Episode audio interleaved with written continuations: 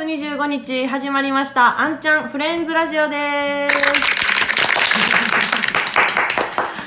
このラジオはメインパーソナリティの私、アンが愛する街、京都の一乗寺のお店情報や一乗寺民を紹介するラジオとなっております。BGM は一乗寺に住むシンガーソングライターのベルハットフィールドからファーストアルバム Maybe を流しております。CD のご協力はラベナラカットスタンドレコードです。よろしくお願いします。本日皆さんお楽しみにしておりましたゲスト会となっております。本日のゲストさんは SWL のレザーワークスさんお二人に来ていただいております。よろしくお願いします。こんばんは。渋い渋いまずねちょっと紹介からさせていただきますえっ、と田島隆二さんと田島泉さんのお二人でございます。今日はどうぞよろしくお願いします。よろしくお願いします。はい、本日はですねゲスト会ということで、えっと、1本目でですねあ1本目2本目でですかね SWL の、えっと、お二人のことについてよくよく聞かせていただいて34本目は皆さんから集めましたあんちゃんアンサーの方をやっていきたいと思います。はい。えっとそれではまず始める前に恒例のあれいきましょうかはい。あーいいですね。いいですね。いいですね。はい。では今日はどうぞよろしくお願いいたします。乾杯。乾杯。よろしくお願いします。お願いしますはーい前前回ねあの高橋さんちょっと酔っ払ってしゃっくり出まくってたんですけど今日は多分そんなことはあまりないと思いますので はい。今週も元気にやっていきたいと思います。それでは1本目始まります。どうぞ。はい。はい、それでは1本目早速やっていきたいと思います、まずですね、えっと、SWL さんのお話は以前にちょこっとさせていただいてるんですけども、その中でまだ話したことないこの SWL レザーワークスっていうお名前の由来から教えていただこうと思います。どうですか？えー SWL レザーワークスという、えーブランド名でやってるんですけど、えー SWL とはソリチュード・ウィズ・アウト・ロンリネスうんという言葉で、えー和訳すると、えー寂しさのない孤独という意味なんですね。かっこいい。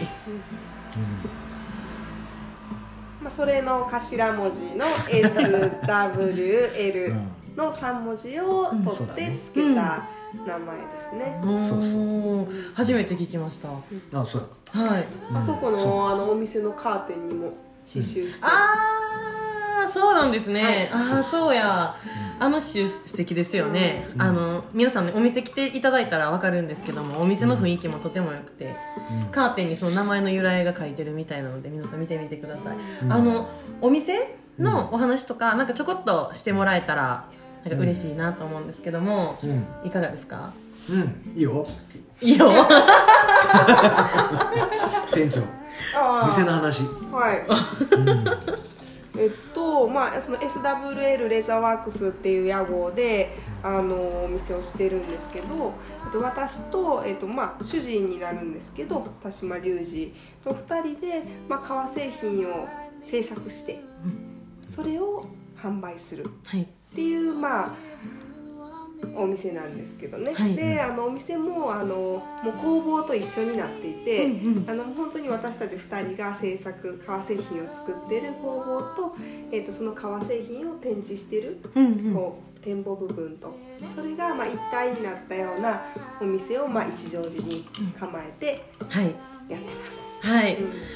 あのお店がすごく素敵で多分こう皆さん想像する感じ工房と店舗って分かれてたら中見えへんのちゃうかなとかって思う人もいると思うんですけどちょっとオープンキッチンみたいな感じでね工房がすっごいもうオープンなんですよね。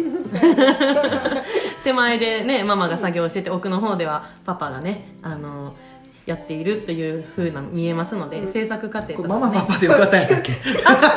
急に言ってもらってい。大丈夫です。あのね先週のラジオで私はパパとママと呼んでいるっていう発言をもうしております。ああ、それはよかった。はい娘がいつもお世話になってる。あ皆さん。なぜパパとママと呼ぶのかっていうのも説明済みでございますので、あそうなのよかったよはい。えっとパパママでいきます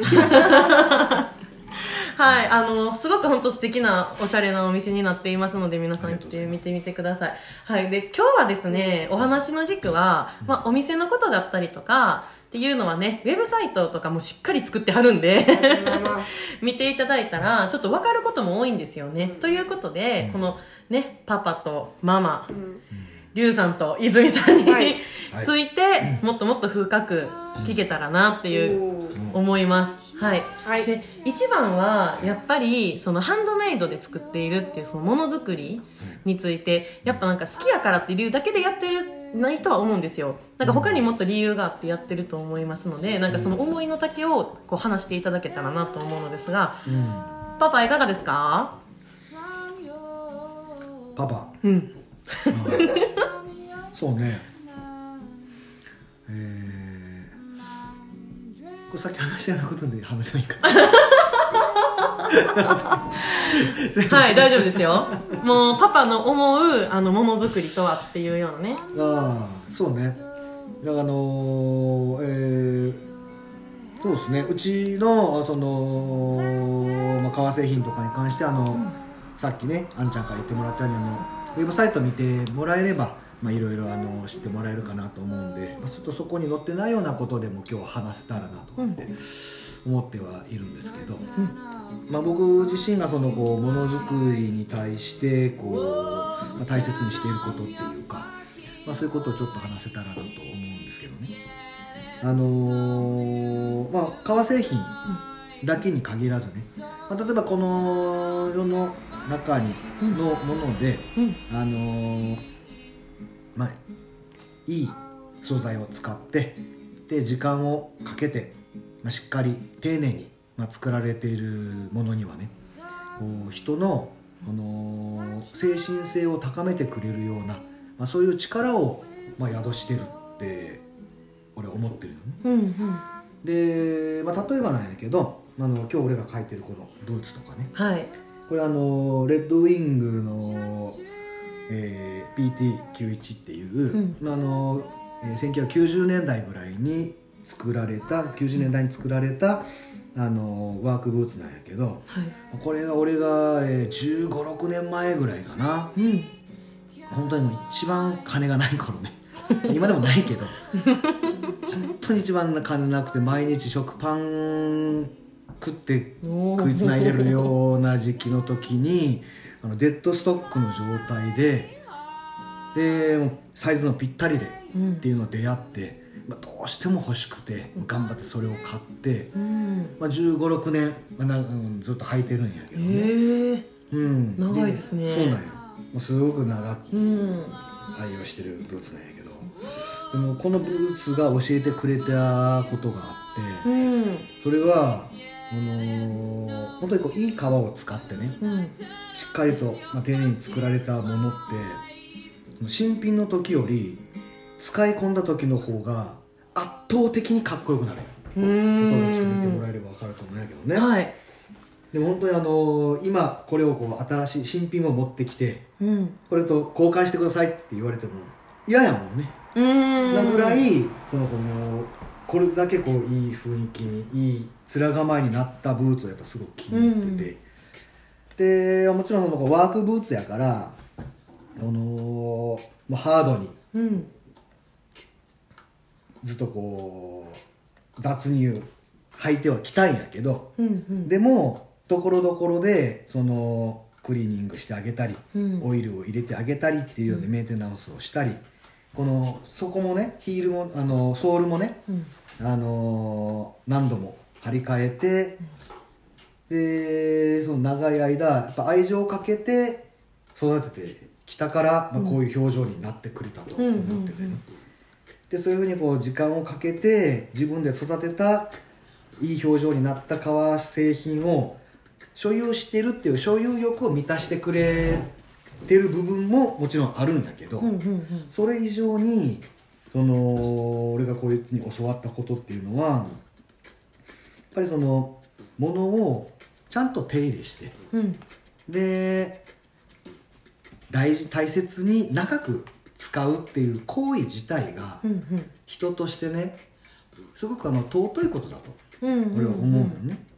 でそういう心を育むきっかけをこのブーツが教えてそういうきっかけをくれたんじゃないかなと思って、うんうんうん。でこのブーツを買った買った買ってから結構その例えば洋服とかを買ったりとかする時も、本当にこれは自分にとって必要なものなのかとか、うん。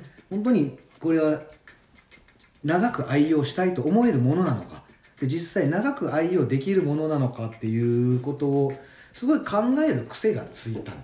うんうんうんうん。でそうすることによって、あのー例えば流行りだけで何か買ったりとか、安いからで買ったりとかするようなことがなくなってうん。もともと金はあんまりないけど、うん。ない金ないなりにそこ無駄遣いとかをしなくなったよね。うんうんうんうん、でそれはその無駄遣いっていうのは物だけにお金だけとかに限らず例えば時間とかも多分一緒だと思うんだけど、あのー自分の今やってることとかが本当に自分にとって必要なことなのか、うんうん世の中にとって必要なことなのか本当に自分のやりたいことは何なのかっていうことまでなんかやっぱりすごくちゃんと考えるようになって。うんそれが結果的にはその自分の人生を大事にするっていうことにつながっていくと思うんだけどだそういう最初に言ったあのいい素材を使ってねで本当に時間をかけて、えーちゃんと作られたものっていうのが、えー人の精神性を高めるっていうことところにつながるっていう話でした。はいあと次